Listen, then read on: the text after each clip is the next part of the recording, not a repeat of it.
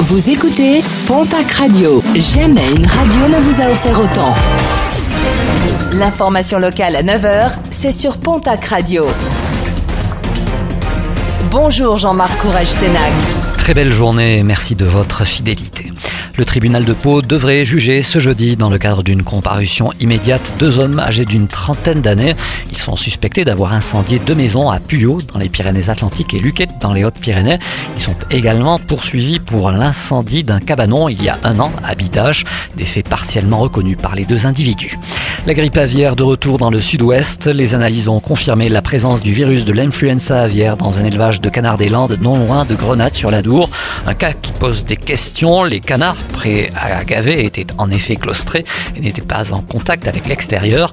L'ensemble du cheptel devrait être abattu. Cinq communes sont placées en zone de protection, 21 en zone de surveillance et 39 en zone réglementée supplémentaire.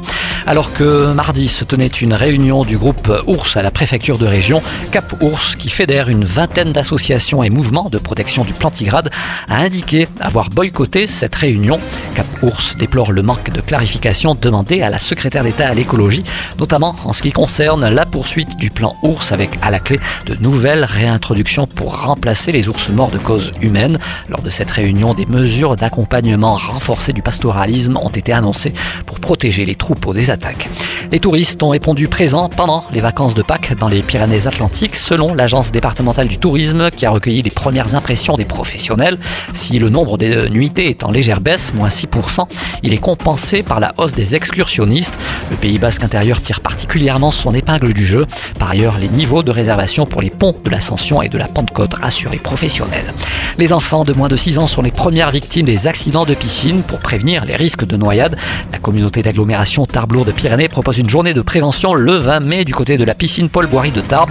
L'occasion d'en savoir plus sur la sécurisation des baignades et d'agir en cas d'accident. Plus d'infos au 05 62 93 69 74.